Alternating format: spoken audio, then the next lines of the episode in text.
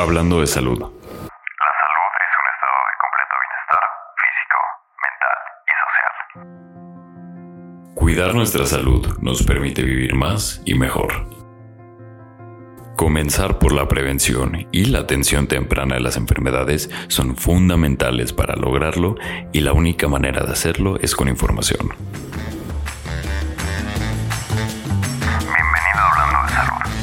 Podcast pensado en la prevención de la salud, en vivir mejor. Hablemos de salud.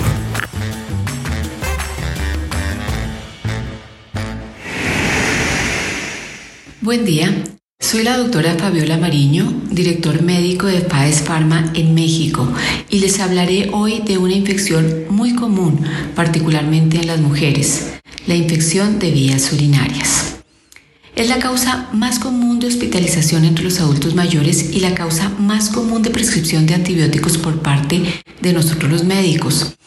Debido a la anatomía del tracto urinario inferior femenino y su proximidad a los órganos reproductivos, las mujeres son mucho más propensas a las infecciones urinarias que los hombres en una proporción de 8 a 1.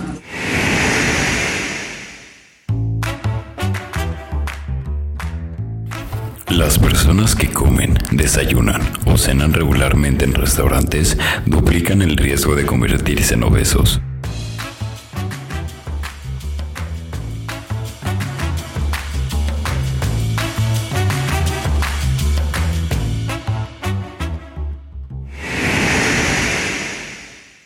Una infección de vías urinarias es una infección de cualquier parte del tracto urinario, pero particularmente de la vejiga y la uretra. La cistitis, por ejemplo, es una infección del tracto urinario confinada a la vejiga. La uretra femenina, como les comentaba, es relativamente más corta comparada con la del hombre. La uretra de la mujer mide entre 3 y 4 centímetros, mientras que la del hombre mide entre 17 y 20 centímetros. Y justamente porque la uretra de la mujer es más corta, está más propensa a infecciones. Además, la actividad sexual y el uso excesivo de productos de higiene íntima que interfieren con el microbioma vaginal suelen ser factores que predisponen a este tipo de infección en la mujer. Estar sentado durante más de tres horas al día puede acortar dos años la esperanza de vida de una persona.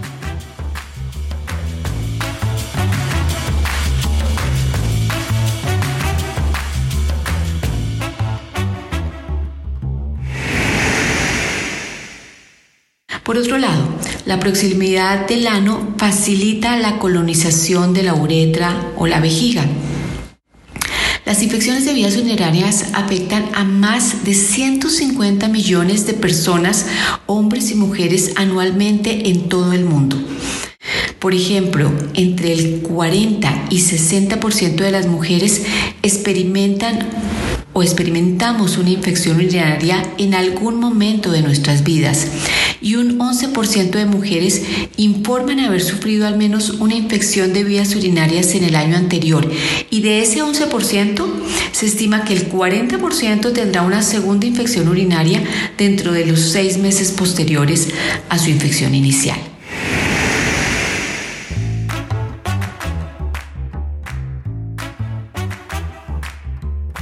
Más del 30% de los cánceres podrían prevenirse evitando el tabaco, el alcohol, teniendo una dieta saludable y practicando alguna actividad física.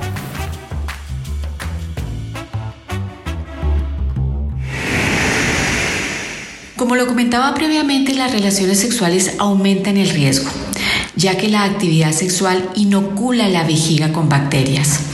El uso de anticonceptivos como el diafragma o el uso de espermicidas también aumenta el riesgo de una infección urinaria, así como nuevas o múltiples parejas sexuales.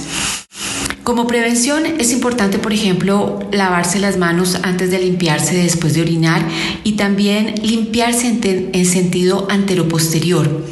Otra recomendación que les puedo dar es orinar poco después de la actividad sexual.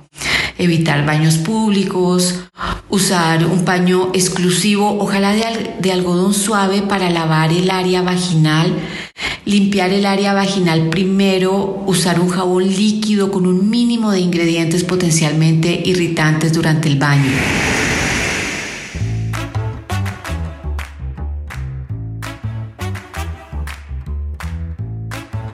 Es importante saber que hacer ejercicio como caminar puede reducir el riesgo de cáncer de mama hasta en un 25%.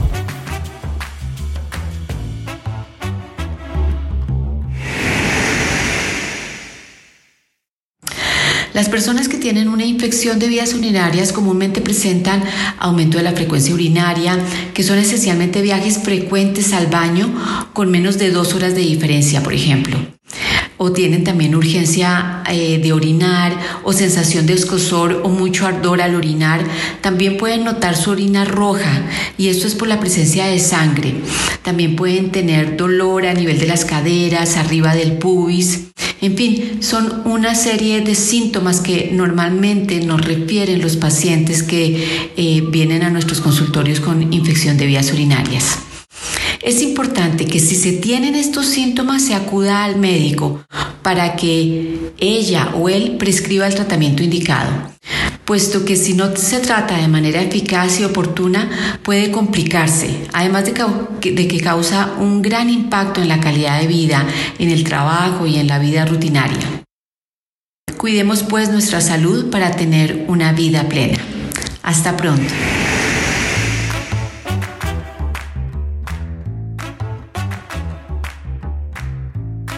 Algo curioso.